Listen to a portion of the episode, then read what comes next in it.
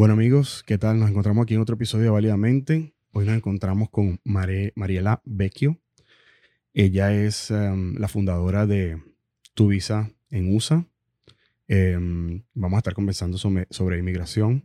Vamos a estar conversando sobre visas. Em, un pequeño disclaimer. Esto es solo entretenimiento. No es ninguna asesoría legal. Por favor, si, si se encuentran pidiendo algún tipo de asilo, algún tipo de visa o algo, esto te recomendamos que vayas directamente a tu abogado. Cuéntame, ¿cómo te encuentras? Hola, bueno, muchas gracias por la invitación. Agradecida de estar aquí hoy. Buenísimo. Mira, Mariela, cuéntame. ¿Cómo empezó todo esto de, tratar de ayudar a las personas a conseguir su, su estadía aquí en Estados Unidos? Bueno, yo estudié eh, para abogada en Venezuela hace muchos años, eh, pues eh, soy graduada de abogada en Venezuela. luego llegué a este país, como muchos, em, y bueno, buscando oportunidades en que desarrollarme, inicié estudios en la Universidad de Miami em, y pues he ido tratando de desarrollarme con los años. Empecé con cosas más pequeñas y poco a poco pues estoy trabajando ahora en un ámbito un poco más amplio y, pues ayudando a muchas personas, que es lo importante y es el objetivo de mi, de mi trabajo en general. ¿Cuál consideras tú que es la magia que tiene este país por la cual todos queremos estar acá? Bueno, lo llamo el país de las oportunidades, vamos a decirlo así. Claro, estas oportunidades no son para todo el mundo.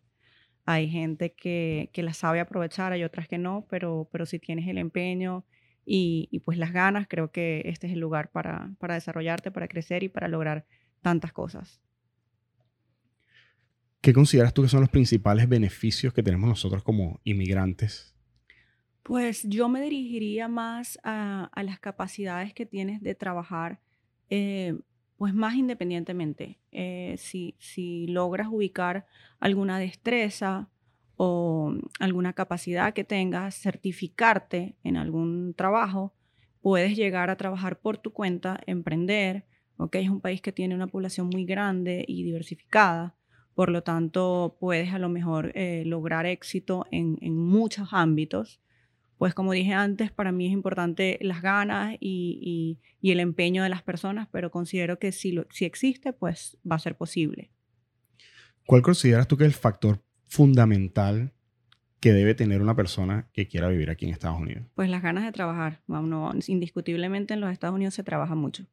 Se trabaja mucho. Em, recientemente veía un, un video de George Harry, donde se reía de cómo en otros países europeos la gente no sabía ni lo que era el trabajo duro que hay en este país. No, no, aquí vives todo el día trabajando, sí, es cierto, pero considero que si trabajas y pones, pones el, empeño en hacer las cosas, puedes llegar lejos y puedes conseguir muchas cosas. Estoy totalmente de acuerdo contigo. Fíjate, em, yo llegué a este país hace aproximadamente seis años. Obviamente, vine corriendo por unas situaciones de, de Venezuela. Em, y al principio no sabía nada, no tenía ni idea. Um, llegué primero a, Biloxi, Mississippi, donde, imagínate. no tenía ni idea de, cómo hacer, de, los papeles, cómo, cómo, cómo obtener mis permisos de trabajo, mis cosas. Realmente por el, no me preparé porque fue un, un factor como que tuve que salir inmediatamente, pues, sin, sin previo aviso. Entonces me costó, me costó mucho me costó muchísimo eh, buscar esa guía, encontrar esa guía. De hecho, me tuve que ir de, de, allá y tuve que venirme para acá, para Miami, por eso mismo, porque no, no, no conseguía esa asesoría. Allá no existía ese, no existía ese, ese, knowledge de los, de los abogados con respecto a esto, o se sentían intimidados tal vez y no querían, no querían meterse en este, en este paquete, ¿no? Entonces, una vez que llegué aquí a Miami, todo cambió, obviamente. Aquí es la ciudad de el melting pot que llaman, que llaman aquí los, los americanos, ¿no? De los latinos. Entonces aquí obviamente conseguí mejor asesoría y logré hacer, y me, me, di cuenta de la importancia que es estar bien asesorado, ¿no? Porque em, todos cometemos errores, pero cuando son errores que tienen que ver con inmigración, y ahí son errores de, de, de un, mayores, ¿no? Sí, eso es clave. Es clave. Definitivamente es clave tener una asesoría adecuada una vez que llegas aquí, porque los, los documentos o el estatus que tengas acá en los Estados Unidos pues va a, a, tener incidencia en tu trabajo, en tu desempeño, en tu, en tu crecimiento profesional también. Realmente yo considero que el, el, el, aprender inglés, hay muchas personas que no, no lo consideran como que tan vital. Muchas personas dicen, bueno, pero aquí estamos en Miami, que... pero yo considero que al final cualquier cosa que te ayude para ser un mejor profesional, para aprender, que te, que te sume a, a toda tu vida, aun cuando tal vez en tu trabajo no lo utilices o, o eres un business owner y tu, tu target son latinos 100%, pienso que sería muy interesante y pienso que está pasando ya, ¿no?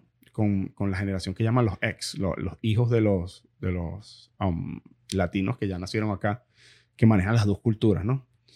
Em, pienso que es muy interesante manejar los dos idiomas. Pienso que Estados Unidos está pensando ya, que los americanos están pensando que ya ser un país bilingüe tal vez no sea tan, tan malo. Y, y como comentaba en, en, otros episodios, yo siento que nosotros los latinos ya somos una parte de la cultura americana, pues de la cultura estadounidense, ¿sabes? Y, y por ejemplo, en mi caso, yo me he esforzado muchísimo por aprender sobre la ciudad, aprender sobre la gente, aprender sobre todo para poder de esa, de esa forma manejarme de la forma correcta y, y, mezclarme con la gente, pues. Claro, así es. Porque siento que hay en otros países donde, donde llegan los, los venezolanos con su tricolor, que es hermoso. Yo amo mi bandera y todo, pero a veces siento que se sienten como invadidos las personas de, de, esos sitios, ¿no? Correcto. Cuando llegan ese millón de personas, todos con la bandera de Venezuela, todos buscando trabajo en la calle, todos. O sea, pienso que, en mi punto de vista, lo más importante es como que esa transición sea muy suave y, y, te logres mezclar casi que con, la, con, con, tu entorno, ¿no? Claro. Pienso que eso es, es, es muy importante. Mira, cuéntame em, las principales visas que ustedes trabajan. Sé que trabajan con muchísimas cosas. Em, ¿Cuáles son las principales en las que se enfocan ustedes? Ok, mira, básicamente, como lo acabas de decir, trabajamos con muchos tipos de procedimientos, no nada más visas, pero las visas más importantes que hacemos y em, en las que hemos tenido muchísimo éxito han sido las visas de talento pues conocida como la visa O1 y la visa EB1. Esta, la O1 es una visa de no inmigrante para personas que vienen a los Estados Unidos a desarrollar un proyecto de trabajo. Eh, son pedidos por una empresa acá en los Estados Unidos em, y vienen como a desarrollar un itinerario de trabajo, más no es una visa que te otorga una residencia permanente, solamente para permanecer acá durante el tiempo en el que vas a desarrollar ese trabajo. ¿Ok? Esa es la visa O1. Y está la visa EB1, que también es para talentos y sí es una residencia en los Estados Unidos. Eh, pues trabajamos con, esos dos tipos de visa. También trabajamos con la EB2, que es habilidades excepcionales, es un poco más baja que la EB1, pero eh, tiene otro tipo de requerimientos, en algunos casos para profesiones, con másters o estudios especiales o que cuentes con cierta cantidad de, criterios para calificar por una habilidad excepcional. Este tipo de visa de B2 la utilizamos mucho para pilotos, por ejemplo, que es una de las carreras que tiene mucho auge ahora porque hay una necesidad eh, bien importante en el país. Entonces, em, pues el país em, tiene como un interés nacional en estas, en estas profesiones y entonces se ha, se ha estado pidiendo muchos pilotos para llenar esos espacios.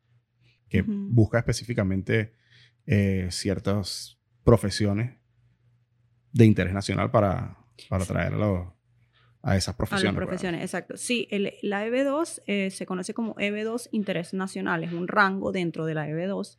Ok, EB2 Interés Nacional y se tiene que demostrar que existe, puede ser cualquier profesión, no es que existe un listado específico de profesiones, no, pero tienes que demostrarle al Departamento de Inmigración que eh, eh, existe un interés nacional en esa, en esa carrera y adicional a eso que em, el, el, candidato tiene la capacidad de avanzar en su carrera dentro de los Estados Unidos. Y que pues es importante y es beneficio para los Estados Unidos hacer eliminar eh, la solicitud de la certificación laboral. Si demuestras esos tres requisitos, entonces pues se diría que es una carrera que califica para, para el interés nacional. Wow. Y mira, dentro de mi ignorancia, o sea, yo sabía que había visas de talento, que había visas, había visas de de deportistas que me imagino que entran dentro del... De la 1 y de la EB1. Em, pero, o sea, hay, un, hay una cantidad de visas. ¿Cuántas visas hay? ¿Sabes? Más o no, menos. Muchísimas, no, no tengo la cuenta, pero hay muchísimas, hay demasiadas. Nosotros, por supuesto, no trabajamos con todas. Hay, hay eh, personas que se dedican a, cada, a diferentes ámbitos porque son muy amplios y pues nosotros preferimos como centrarnos en ciertos tipos que son como nuestro fuerte eh, y son esas, las visas de talento, las visas de habilidades excepcionales de interés nacional. Em, otro tipo de visas que también hacemos es las visas de inversión para, para países que tienen eh, un tratado con los Estados Unidos, em, conocida como la E2, ¿ok? Entonces eh, tienen como un nivel de inversión más bajo y pues em, facilita el, el, extranjero a venir a invertir a los Estados Unidos. Hablando sobre las visas de, de trabajo, de, de, visa de inversión, em, el monto varía según el país, me imagino, ¿verdad? sí, los que tienen tratado tienen menos, menos cantidad de dinero que deben invertir, pero no hay tampoco un monto establecido. Em, básicamente lo que, lo que se dice es que es un monto suficiente para que ese negocio exista y, y pueda contratar al menos tres a cinco empleados. Okay. Eso está bien interesante. Y obviamente Venezuela no, no forma parte de... Formó, pero ya no en este momento no forma parte. No forma parte. Entonces, claro, ya esas inversiones son mucho más elevadas, que pueden superar incluso hasta el millón de dólares. Pero sí pueden. O sea, sí podrían, sí podrían una persona que tenga el dinero suficiente, sí podrían... No es que están vetados, ¿sí? No vetados, pero pues quizás sea un poco más complicado. Países que no tienen embajada de los Estados Unidos o países donde hay embajadas, pero han habido problemas, como el caso de Venezuela. ¿Cómo tramitan los, los, documentos? Depende de lo que vayan a tramitar. Pues lo podemos dividir en dos tipos de trámites que vienen siendo los trámites de no inmigrante, como las visas de turista o visas de trabajo temporal. Eh, ese tipo de personas pueden ir a cualquier embajada en el mundo, ¿ok? Excepto aquellas embajadas que hayan decretado que solo van a atender a residentes, ¿ok? Algunas embajadas dicen, no, miren, esta embajada solamente vamos a estar recibiendo residentes de nuestro país. Pero en un gran porcentaje de embajadas reciben a, cualquier ciudadano que venga a tramitar una visa de no inmigrante. Eso es para ese tipo de categoría. Y para el caso de inmigrantes, que ya son personas que están pidiendo la residencia en los Estados Unidos, em, pues sí deben ir al país asignado. Por ejemplo, en el caso de Venezuela, que me estás preguntando, eh, el, consulado asignado a Venezuela es Colombia. Okay. Por eso ya lo asigna el Centro Nacional de Visas.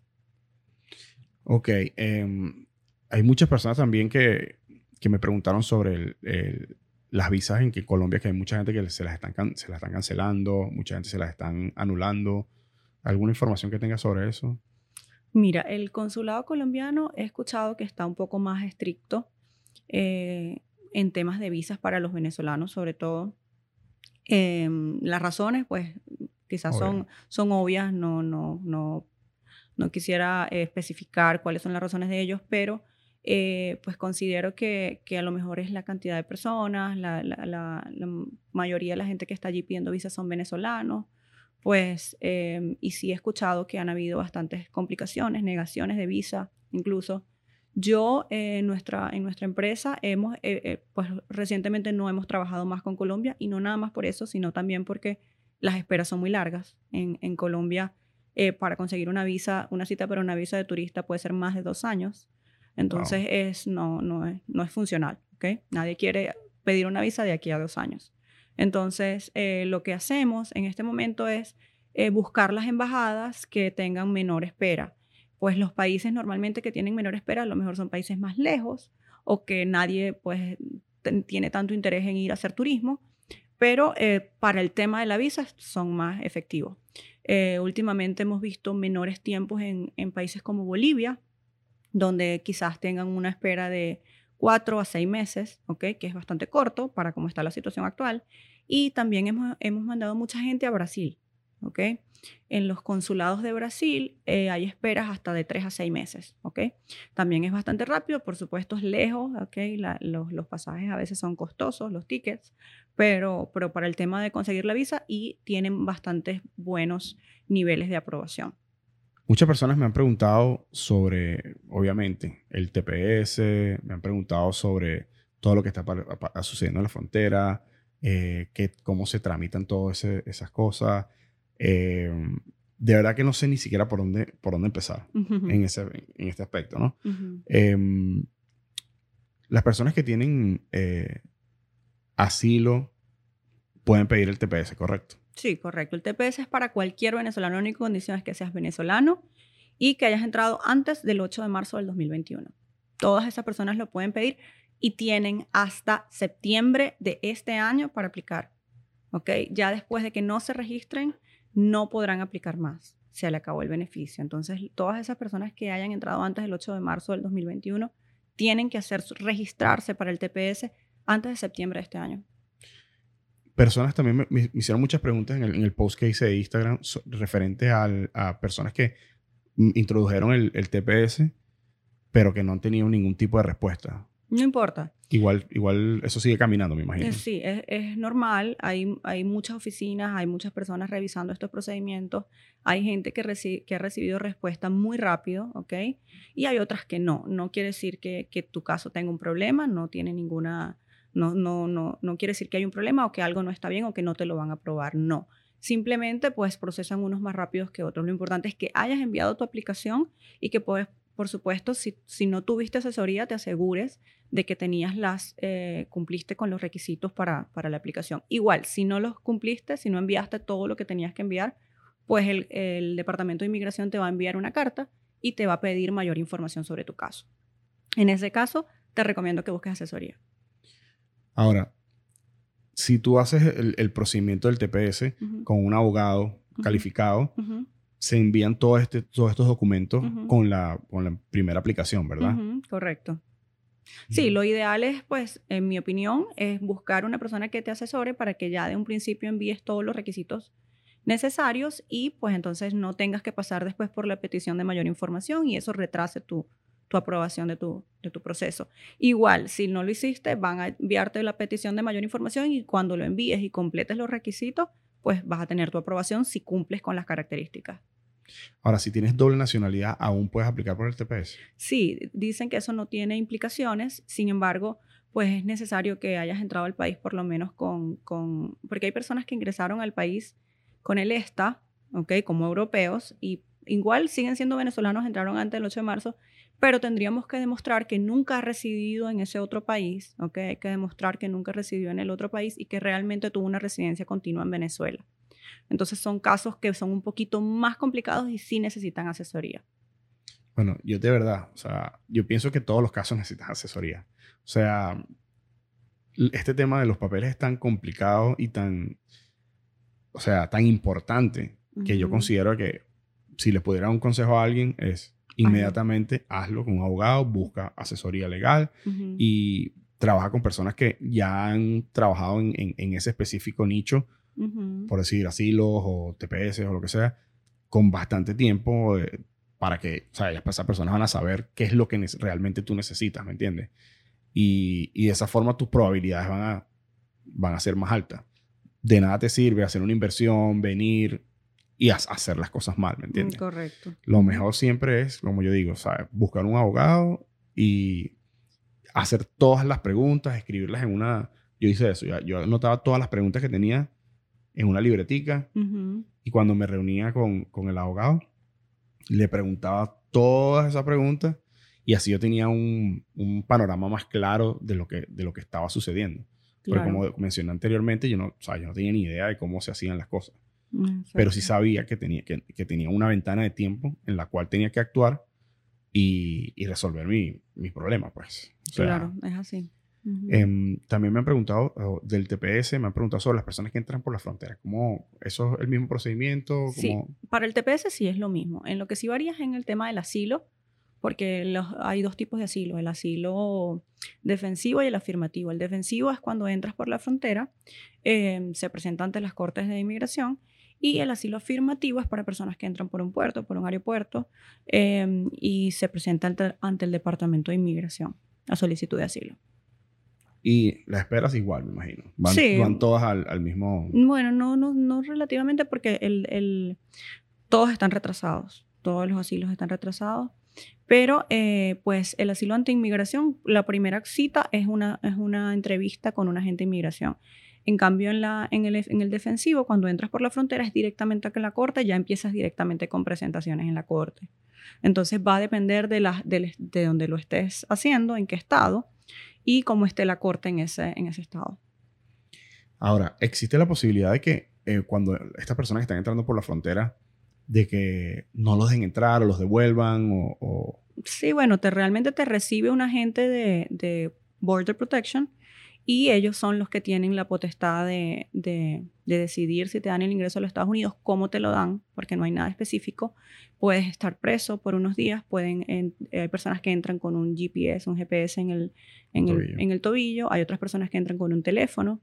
Hay muchas formas que entran, hay personas que no, que simplemente los dejan pasar de palabra. Hay otras personas que mm, les ponen presentaciones. Eh, personas que no están ni un día presos, etc. O sea, hay miles de variaciones en la, manera como entran las personas eh, por la frontera, pero, pero bueno, no hay nada ni ilegal ni legal. O sea, es, decisión del, de la gente de, de, Border Protection. Sí, lo que está sucediendo en la frontera es increíble porque nosotros como venezolanos no vivíamos eso, ¿me entiendes? O sea, no, nosotros veníamos, mucha gente venía, se quedaba o Em, venía de vacaciones y se enamoraba, lo que sea, y, se quedaban acá, pero ese, esa venida por la frontera, esos sacrificios que están haciendo las personas, o sea, que te puede costar la vida. Pues. Muchas vidas. Em, ahora están entrando por el, por el Dairen, que creo que le llaman, ¿no? Por la, por la frontera, em, por la selva. Pasan una selva antes de poder llegar a... Fatal. Y, o sea, están arriesgando vidas de niños. Sí, horrible. O sea, tienen que cruzar ríos. Wow, yo a veces he tenido conversaciones con mi familia em, y yo digo, o sea, yo tengo hijos, pues mi esposa está embarazada, mi segundo hijo, mm. y tengo una niña de cuatro años. Y pienso que, o sea, yo no podría hacerlo, pues, o sea, no, no, no podría hacerlo, porque al final, si ya tú lograste salir de Venezuela, yo no, no, no, cruzaría, trataría de, establecerme en alguno de los países antes de llegar a ese, a ese embudo, a ese, a ese tapón, porque imagínate, imagínate cómo puedes, cómo puedes vivir tú después sabiendo que, que un familiar tuyo le pasó algo o que, o que a tu hijo le pasó algo. O sea, pienso que un cargo de conciencia muy fuerte. Muy fuerte. Yo no, no podría hacerlo. Ah, respeto, respeto a las personas que lo hacen. Claro. Porque al final todos los que estamos acá venimos con un sueño de, de vivir acá y de, y de hacer vida acá en este país que nos brinda tantas oportunidades, ¿no? Pero esa no es la mejor opción. Definitivamente la mejor opción no es venir por la frontera. Por supuesto que no. Hay muchas otras opciones, eh, visas o, o, peticiones familiares, depende de la, de la situación de cada persona, por supuesto. Eh, hay para algunas personas que no es tan fácil. A veces la situación económica de las personas los obliga a ir a entrar por una frontera. Pero la verdad es que una, las personas que ingresan por, por la frontera pues son personas con muchas posibilidades reducidas aquí en el país. ¿okay? Tienen un periodo de tiempo que, que pues no pueden hacer nada menos que tengan un muy buen caso de asilo ¿okay? y que ganen un asilo en la corte. Entonces pueden llegar a ser residentes. Pero de resto, eh, entrar por la frontera no te permite prácticamente nada. Una persona que ingresó por la frontera no puede llegar aquí y casarse y hacerse residente. Em, a diferencia de una persona que entró con una visa de turista, que sí lo puede hacer. ¿okay? Se enamoró, se casó y pues se hace residente y posteriormente se hace ciudadano americano. Una persona que entra por la frontera queda con todas sus posibilidades nulas, excepto que tenga un buen caso de asilo y logre lograr una residencia acá. Wow, o sea, no, no sabía eso. Pensé que las personas que entraban por la frontera tenían la misma, los mismos, como que digamos, entre comillas, derechos. No, porque para ajustar el estatus dentro del país, una de las condiciones es que hayas entrado de una manera legal al país. Wow, y me dejaste, me dejaste. Entonces eso es una de las, de las pues, desventajas de entrar de esa manera al país. Es preferible tratar de conseguir alguna visa y luego estar aquí adentro, ver otras opciones, pero, pero siempre tratar de ingresar de manera legal. Sí, el tema es que hay, eh, esas personas que están entrando no, son personas que no tienen posibilidades. De bajas posibilidades económicas. Posibilidades de sacar una visa. De, o sea, esas son personas, las personas que estaban caminando por Sudamérica y dijeron, bueno, vamos a caminar otro poquito. ¿Me entiendes? O sea, no, no, no. Son personas de bajos recursos, como. Es lamentable. Y es, lo, y es lo que a mí me preocupa un poquito, ¿no? Porque Em, esas personas vienen con bajos recursos, No digo que aquí no vayan a tener éxito, ¿no? Más bien le deseo lo mejor a todas las personas que se han atrevido a hacer eso, ¿no? Pero como tú lo mencionaste, o sea, tienen las posibilidades reducidas. O sea, estás, en, Estados Unidos, aquí tiene que ser todo como debe ser. No, muy, muy, probablemente esas personas ya cuando están acá en los Estados Unidos van a desarrollar trabajos de los que nadie quiere hacer, ¿ok? Porque es lo que van a tener más disponible, sobre todo cuando no tienes documentos para trabajar. Entonces, pues trabajan de manera ilegal y los trabajos que consiguen son trabajos eh, los más difíciles, los que nadie quiere, por supuesto. Entonces, eh, bueno, ya una vez que si a través del asilo logran conseguir un permiso de trabajo, pueden mejorar sus condiciones, pueden mejorar sus condiciones, pero sin embargo es probable que sigan trabajando en, en a menos que tengan, bueno, unas, unas capacidades o se desempeñen o estudien, se preparen, todo está en eso también, pero, pero sí, cuando llegan y no tienen permiso de trabajo, esas personas pasan mucho trabajo en este país.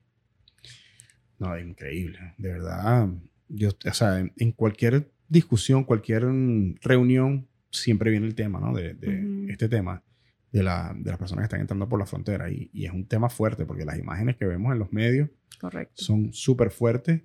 Y imagínate, o sea, esas personas entran sin dinero, o sea, o sea, está difícil, está, bien, bien, bien complicado.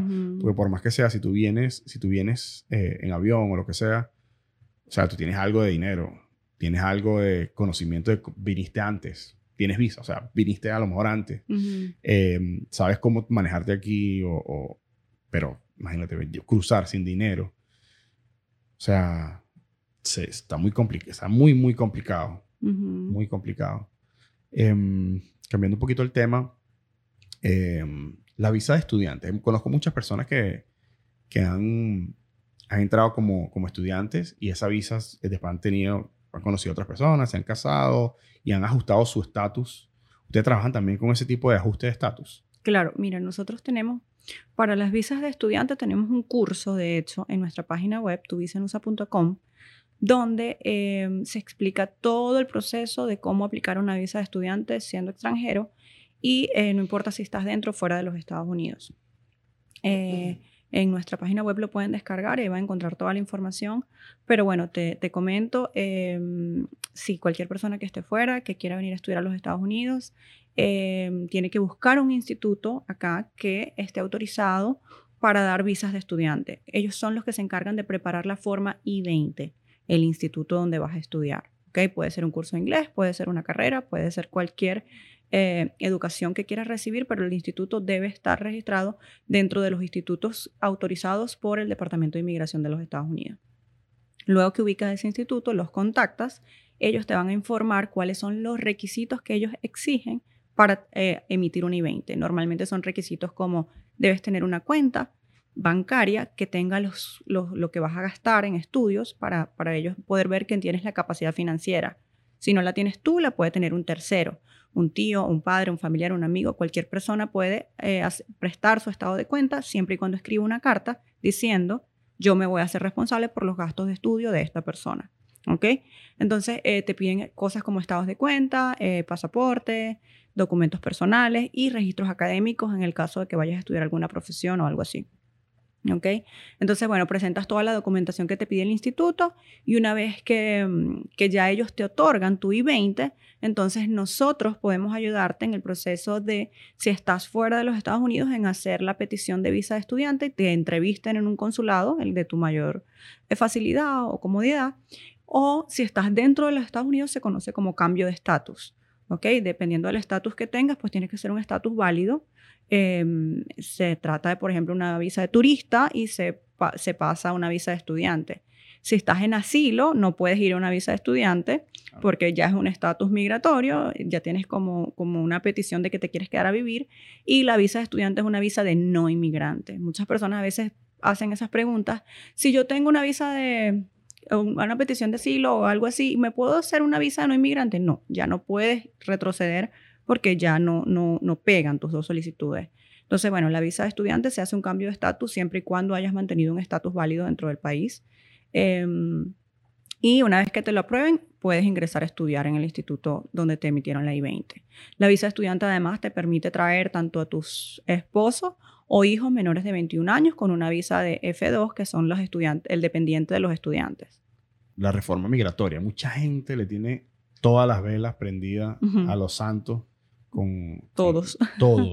con, la, con el tema de la reforma migratoria. Sí. Hablan de hacer algo como, como lo que hicieron con los cubanos. Con los cubanos. La, la ley de ajuste cubano, la famosa ley de ajuste cubano, eh, que le ha dado, imagínate, papeles a, a to- a la mayoría. La mayoría viene de esa forma. Sí. Este, dice, mucha gente dice que, que, que eso no va a suceder, que eso es un tema muy complicado. También hay factores políticos partidistas. Dicen que los, que los republicanos son los que han hecho las, reformas migratorias. Eh, o sea, ¿qué información tienes de eso? ¿Tú crees que realmente pueda venir una, una reforma migratoria en el, en el mediano plazo? Mediano plazo no creo. Eh, que, que puede suceder, sí. Me parece que sería algo maravilloso que, que sucediera. Eh, pues todo el mundo, como tú dices, está cruzando los dedos, pero sí, quizás en un largo plazo, eh, esos son procesos muy largos, tienen que pasar por muchos, muchos eh, trámites y tienen que ser aprobados por varias instancias. Eh, no es algo que va a suceder de un día para otro, no. Eh, pero de que pudiera suceder si la situación en Venezuela persiste y las cosas se mantienen como están, pues sí, yo sí considero que en futuro, no sé si un partido o el otro, pero sé que pudiera suceder eh, que le den un beneficio como el que le dieron a los cubanos en su momento, ¿ok? Eh, que pues les permita a los, a los venezolanos que están acá por un proceso más simple hacerse residentes, como lo hicieron los cubanos, como lo dijiste tú. Muchísimos cubanos. Sí, los cubanos llegan, llegaban aquí y tenían papeles en, en un año. Ya Pies mojados lo llamaban. Pies, mo- pies secos, pies mojados, exacto. Este, tenían papeles en, en un año, ya tenían... Exactamente. Tenían Al papel. año tenían la posibilidad de ajustar su estatus de residente. Y súper rápido. O sea, conozco, per- conozco personas que son ciudadanas y tienen la mitad del tiempo que tengo yo aquí. Y no solamente ellos, sino sus familiares también tenían el mismo beneficio. Si te casabas con un cubano, pues tenías la posibilidad de adquirir ese beneficio también. Entonces, este, pues bueno, ¿quién quita que esa posibilidad exista para los venezolanos en un futuro? Pero siempre sería, bajo tu criterio, largo plazo, ¿verdad? Sí, para mí a largo plazo. No creo que sea muy pronto que posible, no creo. Sí, porque, o sea, algo, ti- algo tienen que hacer, porque la, la cantidad de, de- o sea, a medida que siga pasando tiempo y sigan viniendo más personas, o sea, las espera, o sea, migración no va a poder con esa, esa demanda de permisos de trabajo, con la demanda de, de, um, de oficiales de asilo tratando de catch up con el... Con, con- Bueno, de hecho, actualmente el, el Departamento de Inmigración declaró que están contratando eh, cientos y miles de empleados nuevos para poder eh, llevar a cabo eh, todos los procesos pendientes. Tienen eh, un retraso muy grande, por lo menos en lo que es permisos de trabajo y permisos de viaje, que se están tardando hasta más de un año en poder otorgar un permiso de trabajo. Entonces eso complica mucho. Bueno, de hecho, una de, las- de las soluciones rápidas que dieron fue extender los permisos de trabajo existentes para que la gente pueda seguir trabajando, porque es una complicación bien grande. Entonces, em, pues sí, el, retraso es amplio, pero ellos han estado diciendo que están preparando nuevo personal, están eh, eh, preparando oficiales, para entonces eh, prometen en un periodo de tiempo próximo reducir los tiempos de espera. Ellos prometen incluso bajar los tiempos de espera que actualmente son de un año, un año y medio, a tres a seis meses. Me parece bastante la diferencia y bastante Sí. arriesgado y ojalá fue- sea así y suceda así porque de verdad no sabes cuántas personas nos llaman a diario diciéndonos, mi, trabajo no me dejan tranquila, no me dejan en paz todos los días, porque incluso los, muchas veces el propietario de un, de un trabajo, de un empleador, eh, no entiende mucho los procesos de inmigración y el, y el empleado le dice, mira, pero es que inmigración dijo que yo tengo una extensión de tanto tiempo y yo todavía estoy dentro de ese tiempo. Y el empleador le dice, no, pero ¿dónde está tu permiso de trabajo? No entienden esa situación y más si son americanos. El americano no entiende nada de inmigración porque él llegó, él nació aquí y él es ciudadano americano. Y él nunca va a entender nada de por qué tú no tienes un, porque tú tienes ese documento que, para ellos es bien difícil de comprender. Entonces a las personas se le ha hecho bastante cuesta arriba. He visto muchas personas con esa situación. Y bueno, el Departamento de Inmigración ha dicho que va a reducir los tiempos y que los va a reducir radicalmente. Incluso los asilados han dicho que van a empezar a llamar a todo el mundo, que van a empezar a, llamar todos ese montón de casos que, están engavetados y lo que sea. Em, pero bueno, eso tenemos que verlo para creerlo. Hasta ahora no, no sabemos. No, fíjate que a mí me pasó, yo, yo soy súper, como te dije, precavido con todos mis documentos. Yo, yo metí mi, renovación de permiso de trabajo un año antes. Un año. Por lo general, siempre cuando lo, me reunía con el abogado y le decía, mira, voy a renovar el permiso de trabajo, me mandaba para atrás, me decía, ¿para qué? Todavía no, te, lo van a devolver. Era lo que me decía. Te van a devolver el, porque estás muy, muy lejos todavía. Bueno, en, esa oportunidad fui con un año de, de antelación, lo metimos y, o sea, el estrés que yo viví en esos momentos. Imagínate, yo soy gerente de una transnacional y, o sea, tengo cargos, a mi cargo gente que, ¿cómo le explicas? Como tú decías, hay muchas personas que nacieron aquí que no tienen ni idea. No entienden. Entonces, es súper difícil explicarle, no, que 20 días, mi jefe me llamaba, mira, te quedan 20 días, te quedan 15 días, ¿qué pasó? Ya buscando qué, qué, qué persona iba a cubrirme y todo eso, y no me llegó con un año de antelación no me llegó. 30 em, días antes de que se me venciera, llamé y llamé y llamé y mi esposa llamaba y yo llamaba hasta que logramos hacer un expedite. Mm. Y ¿A través de USCIS? De USCIS. hicimos, un, expedite y como que lo apuraron un poquito. Mm, tuviste esa suerte. 20 días duré sin trabajar. suerte. 20 días duré sin trabajar. Solamente. O sea, no, fue, no fue tan malo. Yo les recomiendo mucho a las personas que estén con una situación así que contacten al senador de su eh, estado, donde vivan. ¿Ok? Eh, los senadores de su, por ejemplo, del Doral, si vives en el Doral, em, ellos te ayudan. ¿Ok? Eh, tú entras en su página web y ellos tienen una manera de contacto, un correo electrónico y les planteas tu situación y ellos ayudan muchísimo. ¿Ok? Em, eh, eso es una opción bastante, funciona. He visto muchas personas que han contactado a sus senadores y les han dado respuesta, los llaman, ¿ok? Luego que mandas el correo explicas toda tu situación, ellos te llaman y ellos mismos tramitan directamente con el Departamento de Inmigración y he visto personas que en 10 días consiguen su respuesta. ¡Wow! Sí, eso es bastante efectivo, bastante efectivo. Si tú tienes una situación de, de complicaciones económicas, o sea, que, que mira, me voy a quedar sin empleo, tengo una familia que mantener o lo que sea, lo planteas bien amplio en un, en un correo al senador y ellos te contactan, ellos te devuelven la llamada y te, y te ayudan, te ayudan porque sí. Wow, increíble. Sí, más que todo, si también son, trabaja para negocios pequeños que ellos no tienen el conocimiento. Por ejemplo, yo que trabajo para una transnacional gigante, gigante. Eh, básicamente ellos lo que, lo que tenían, ellos tienen un, un, caso para este tipo de casos. O sea, las personas, y yo no soy el único venezolano que trabaja en esa, en, esa compañía. Muchísimos. De hecho, solamente donde yo trabajo hay cinco, incluyéndome. Entonces, ellos tienen algo que se llama Visa LOA y entonces te ponen en hold, te mantienen tu trabajo. me dijeron que era hasta cuatro meses, creo que hasta con, con un segundo...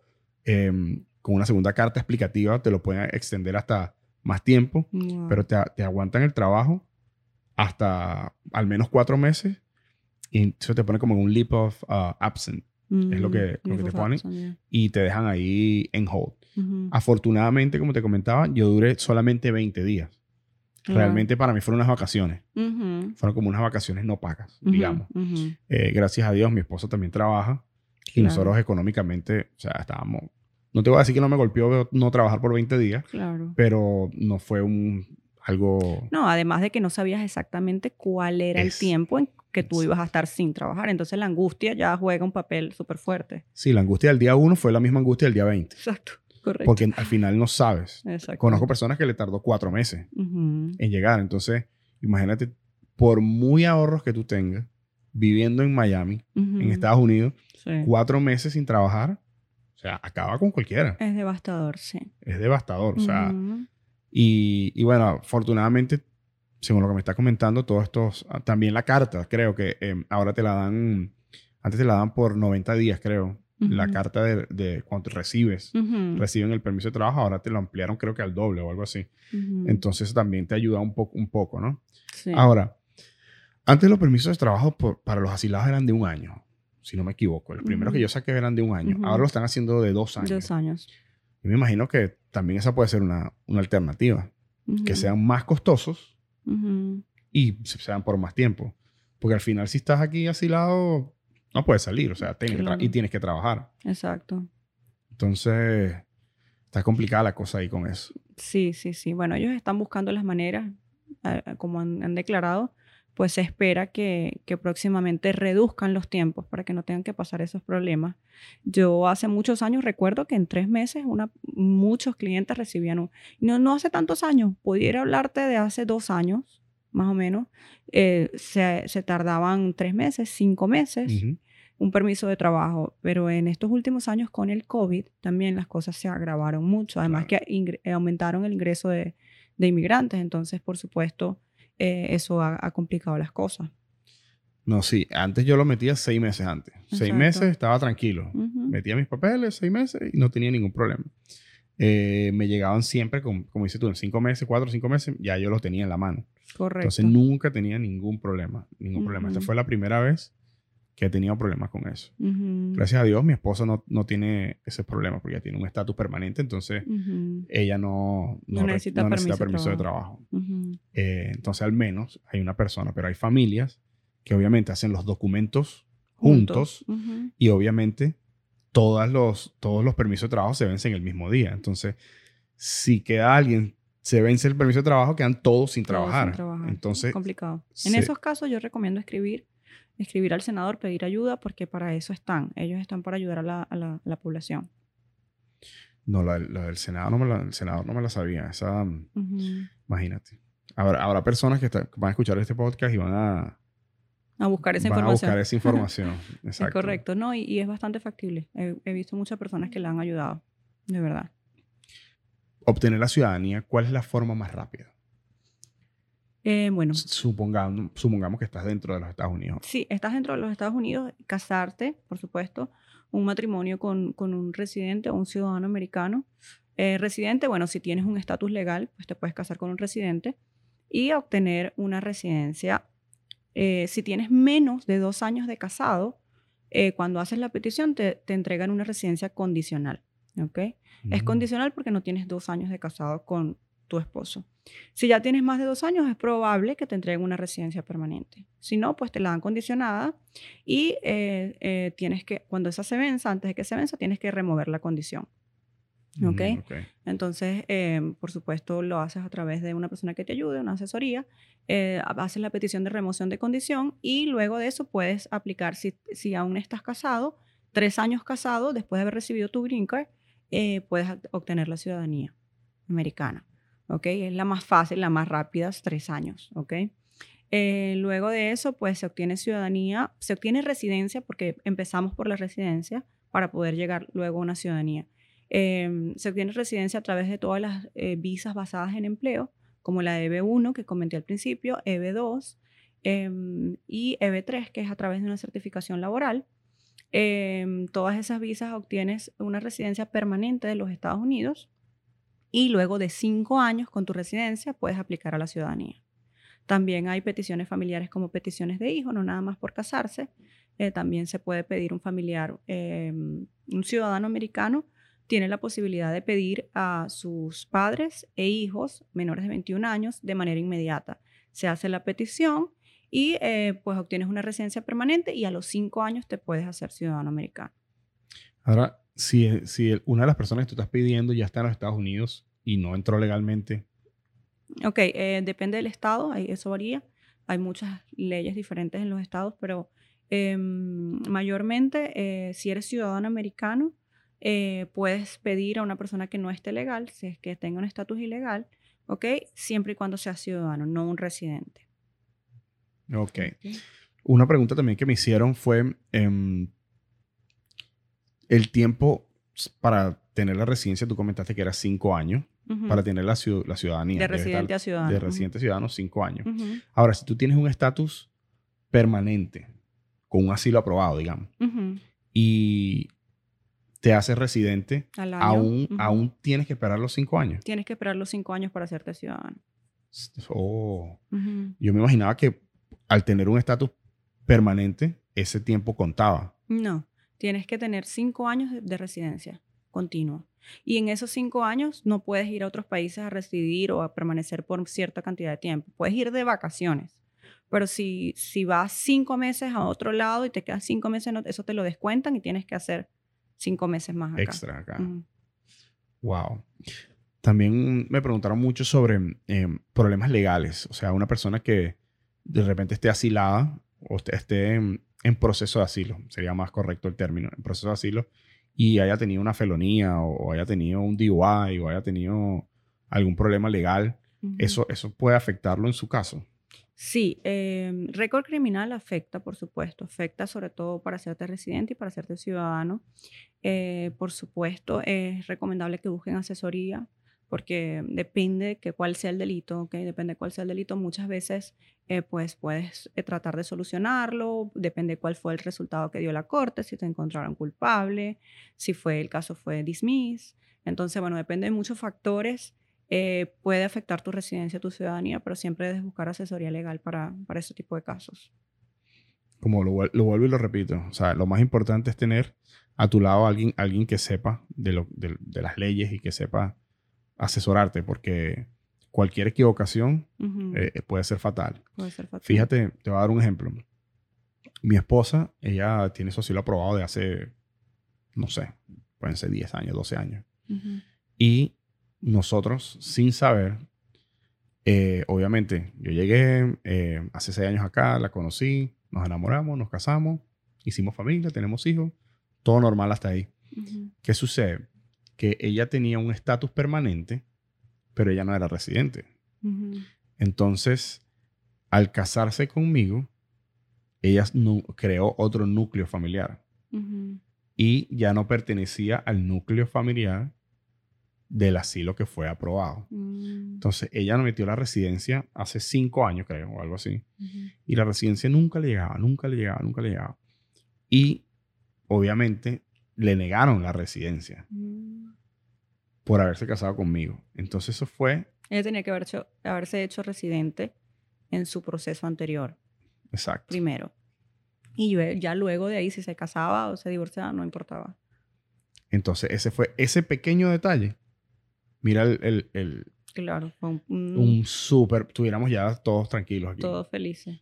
Sí, pero ese pequeño detalle, por eso siempre hago el, em- el énfasis, Ujú, busquen asesoría correcta de personas que sepan lo que están haciendo, porque detalles como eso, o sea, la gente se enamora y va y se casa y quiere ser feliz, ¿me entiendes? Y ese pequeño detalle, ahora ya su familia tiene, su familia tiene residencia ya y ella está ahora haciendo otro proceso Claro. que no me recuerdo el nombre, es como una separación de, del asilo de sus padres y ella misma haciendo el, el- un asilo independiente. Mm, Pero es, o sea, imagínate, Empezar de cero. es prácticamente, es más probable que eh, tome los papeles por mí que yo por ella. Que yo, eh, Claro, pero igual hizo su TPS.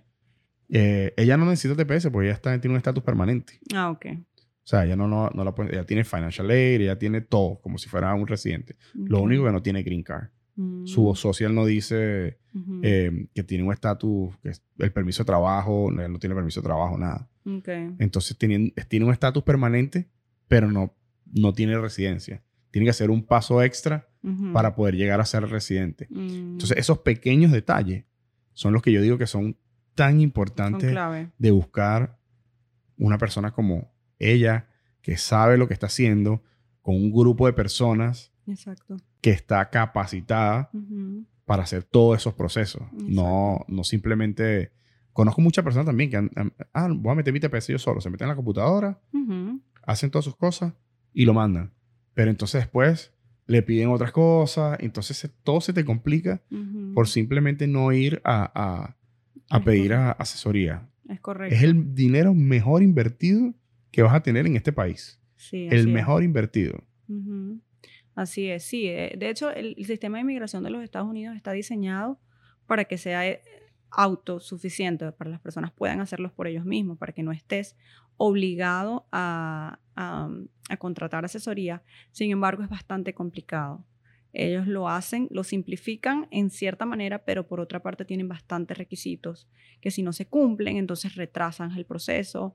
Al parecer lo puedes hacer por ti mismo, pero es probable que no lo, no lo, no lo termines haciendo como debe ser. Y entonces eso lo que causa es que te retrase o que, bueno, no hagas las cosas en los lapsos correctos, no presentes las formas de la manera correcta, entonces pues te compliques en tu proceso. Obviamente el gobierno de los Estados Unidos sabe todo lo que está sucediendo en Venezuela absolutamente todo lo que está sucediendo en Venezuela. Por eso hablamos de una reforma migratoria que sería lo ideal, ¿no? Porque técnicamente todos estamos siendo perseguidos. Pues sí, vivimos en un país donde no, donde no hay oportunidades de vivir. Obviamente todos estamos siendo perseguidos. Eh, pero aún así te pueden, te pueden negar.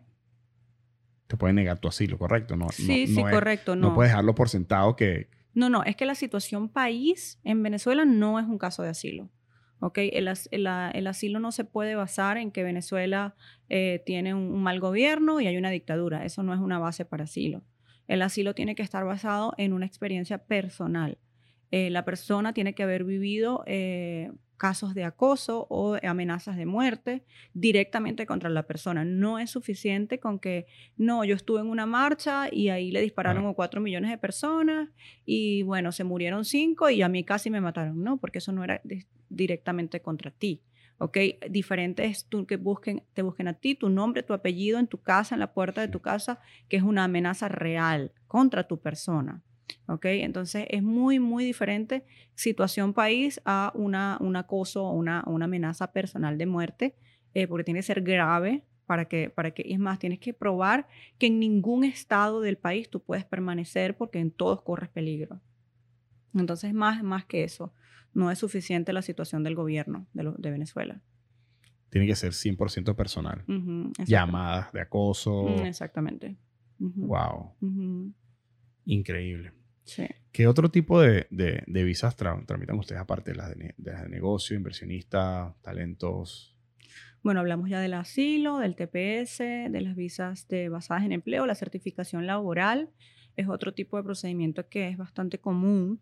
Eh, pues básicamente cualquier empresa que esté funcionando acá en los Estados Unidos, que sea una empresa establecida, es decir, que no sea una empresa maletín, que sea una empresa que de verdad esté funcionando en los Estados Unidos y que tenga unos ingresos positivos okay, en sus declaraciones de taxes, que no esté en pérdida o que tenga una capacidad de contratar un nuevo empleado según sus declaraciones de impuestos, em, es una empresa candidata para hacer una petición de certificación laboral.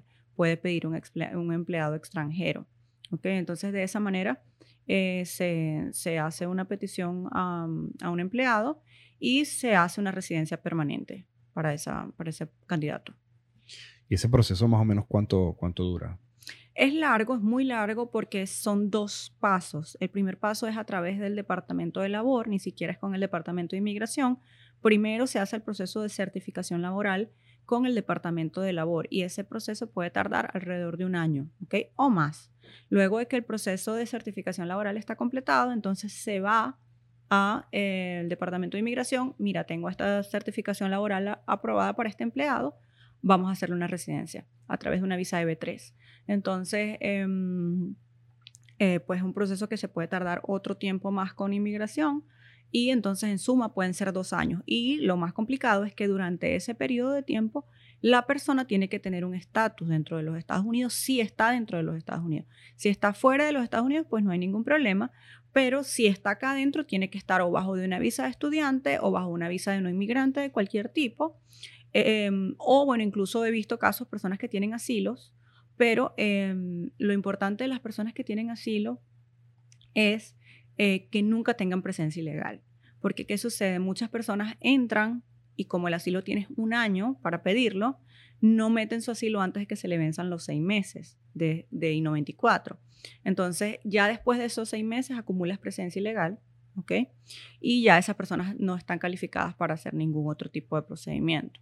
Si hiciste tu asilo antes de que se vencieran tus seis meses de I-94, nunca tuviste presencia ilegal, pues entonces es probable, típicamente, que puedas calificar para una certificación laboral.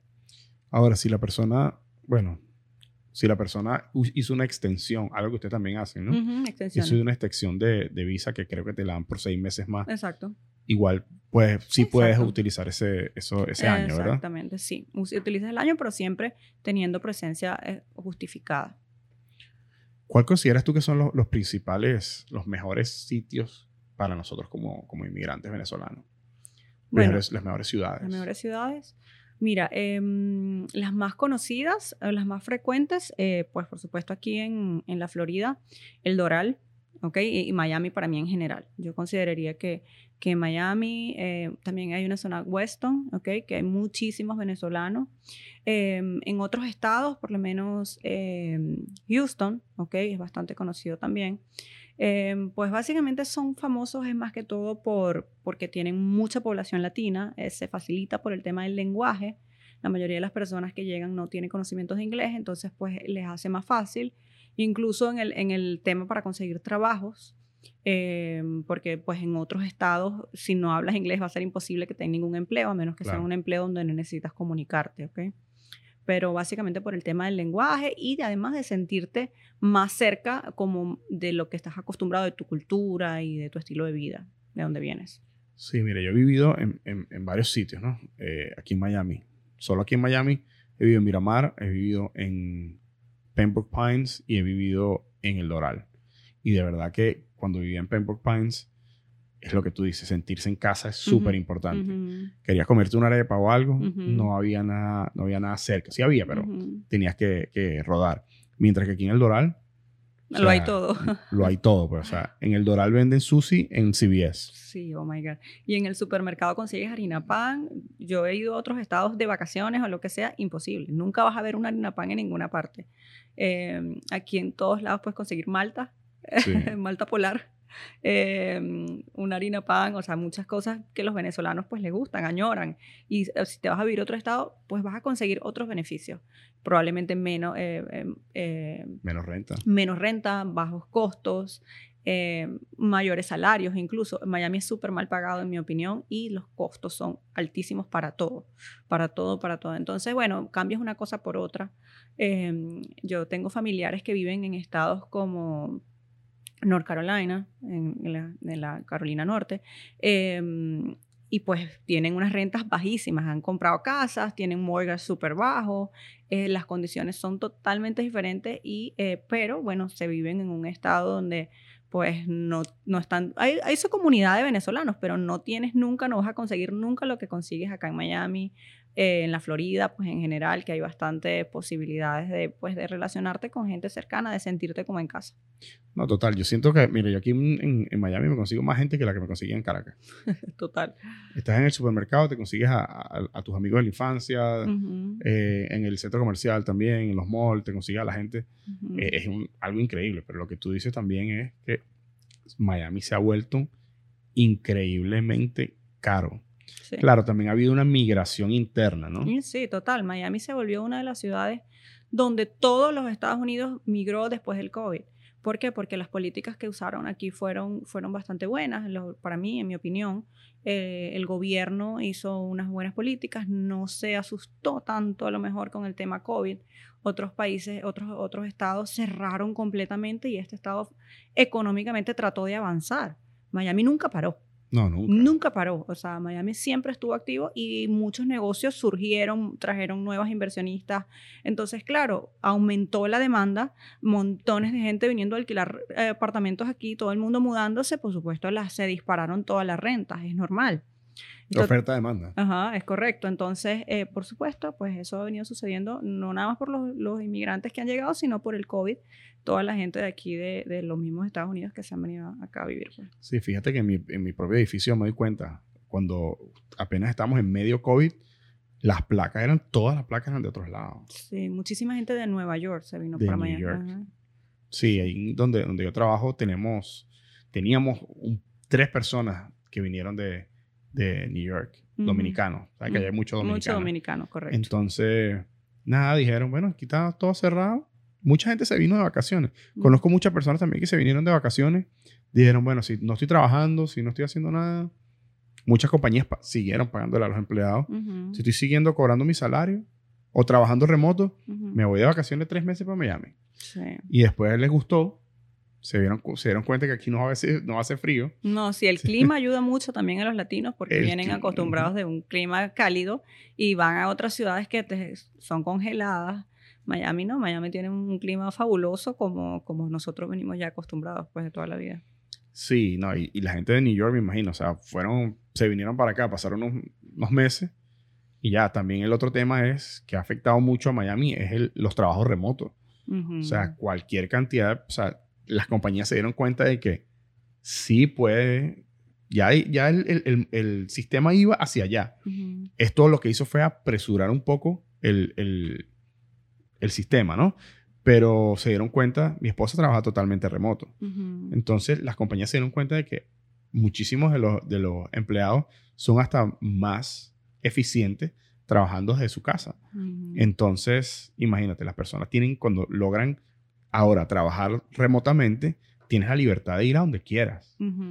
Entonces, obviamente, tú quieres estar donde hay más libertad, donde las medidas no fueron tan radicales, y por eso muchísimas personas se vinieron para acá, y obviamente, aquí no le, una vez que estás aquí, a quien no le gusta quedarse aquí en, Miami, con este con el, este calorcito tan, tan increíble que hay aquí.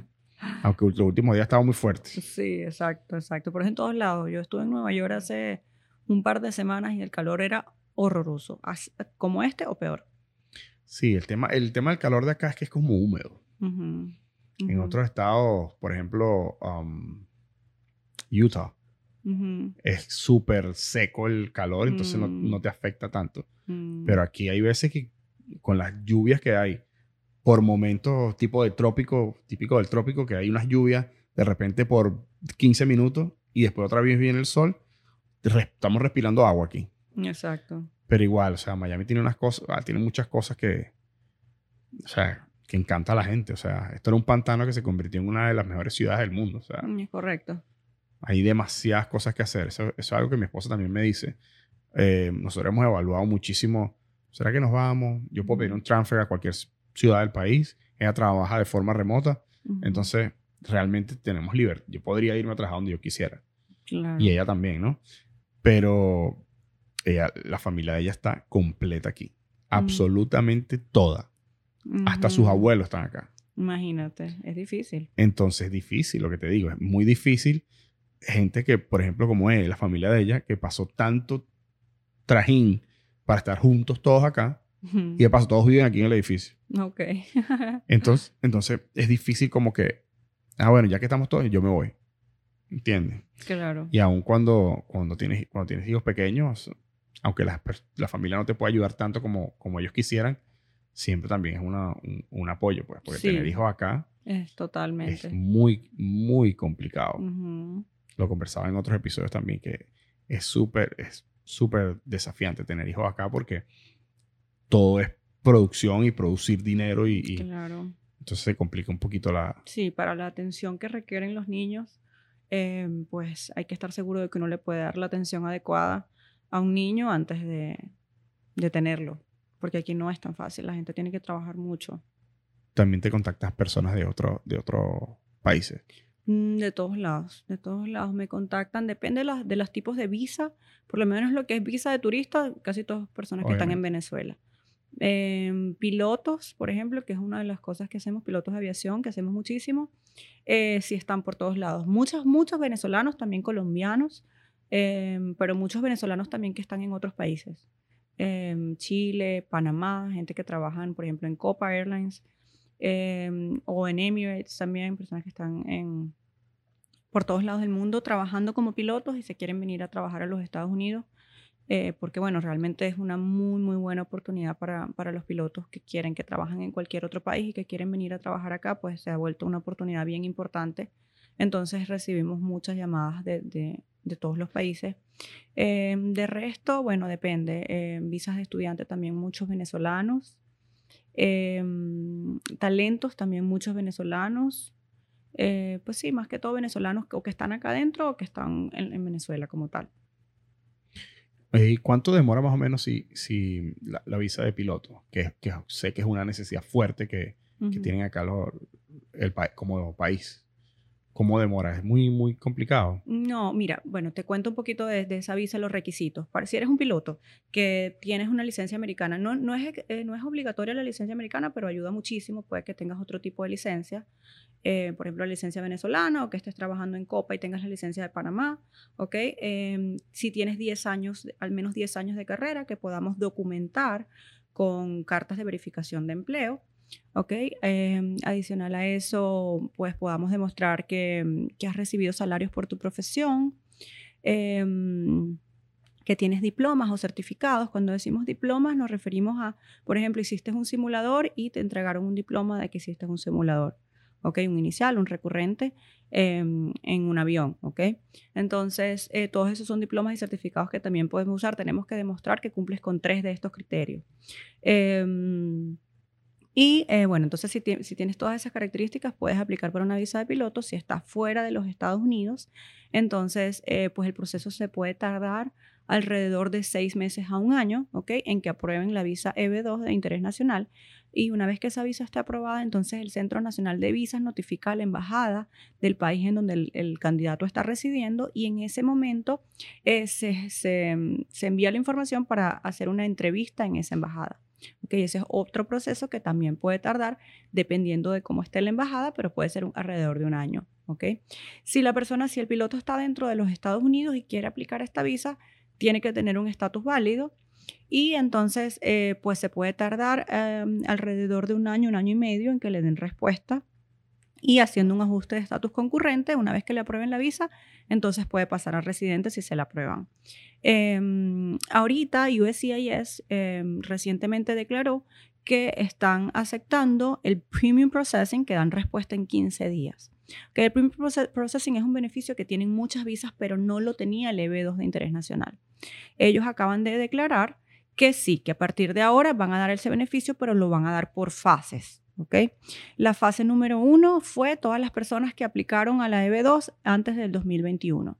Si usted aplicó antes del 2021, ya usted eh, puede pedir un premium processing, se paga un fee de 2.500 dólares a USCIS y ellos te dan respuesta en 15 días de tu caso.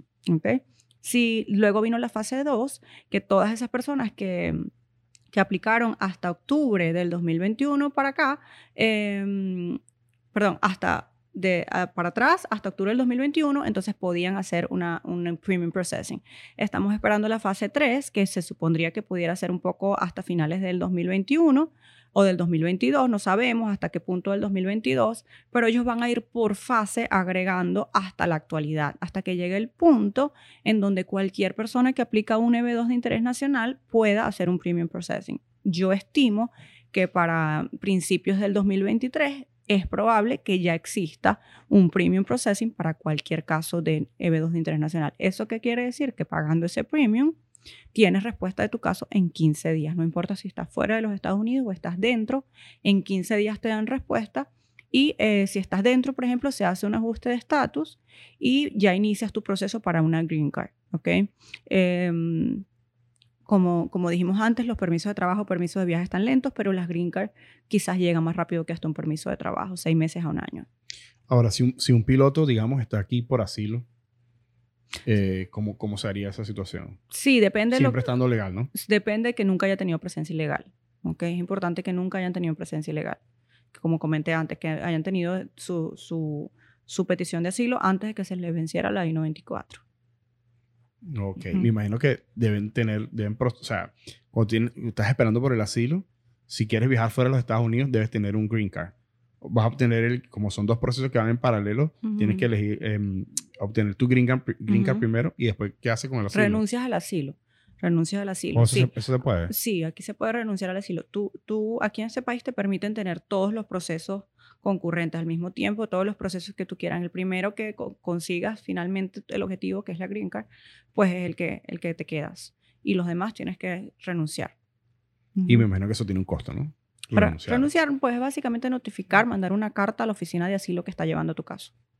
Uy, eso, eso sería, Dios, imagínate, imagínate que tengas tu residencia y em, mandes a cancelar tu asilo. Ese primer viaje debe ser el primer viaje que haga fuera de los Estados Unidos. Con Green Card, sí, claro. Debe ser bien como que, uff. Bueno, las sea- personas, lo bueno ahorita es que tienen también la opción del TPS. Eh, el TPS, pues ahorita está otorgando permisos de viaje. Entonces, eh, pues bueno, si aplicas un permiso de viaje, ya que tengas ese, ese permiso, también vas a poder viajar. Muchas personas me han preguntado que si, con, me han dicho, más que preguntado, que si tú sales con el permiso de viaje, nadie te garantiza que puedas volver a entrar a los Estados Unidos. Depende, hay, hay varios tipos de permisos de viaje. Hay uno que es, Pasaporte negro, creo que. el- hay uno que es el parol, que ese permiso es, es como dicen que no tienes garantías. O puedes que cuando llegues ahí, el agente de inmigración te diga, no, pues no vas a entrar. ¿Ok? Hay otros permisos de viaje que sí son eh, más seguros, pues te están autorizando un viaje, ¿ok? Te están autorizando a entrar y salir del país. Entonces depende del permiso de viaje que, que tengas, dependiendo de tu estatus. Sí, ese, tengo un amigo también que se fue de viaje. Él tiene el asilo aprobado, no ha llegado a la residencia y pide un pasaporte, creo que le dicen pasaporte negro o algo así, que me imagino que es un pasaporte de refugiado. Y lo, que, lo interesante de él es que él fue a Colombia. Técnicamente Colombia no es un país fronterizo con Venezuela Sí, y... correcto. Bueno, ten- tendrían que ver cuáles son las razones por las cuales pidió ese permiso, porque eso tiene que haber sido un permiso justificado, ¿ok? Y entonces, pues en cuanto a eso, depende, me imagino que la- el lugar que él tenía que ir por ciertas razones era Colombia, pero bueno, eso habría que analizarlo a ver Sí, cuáles caso. Ujú, individual. ujú, Exacto. Mira, ¿alguna, alguna cosa que quieras agregar Bueno. sobre, sobre todo lo que ustedes ha- hacen en tu visa en USA? Bueno, eh, nada, pues todos nuestros servicios están en la página web tuvisenusa.com.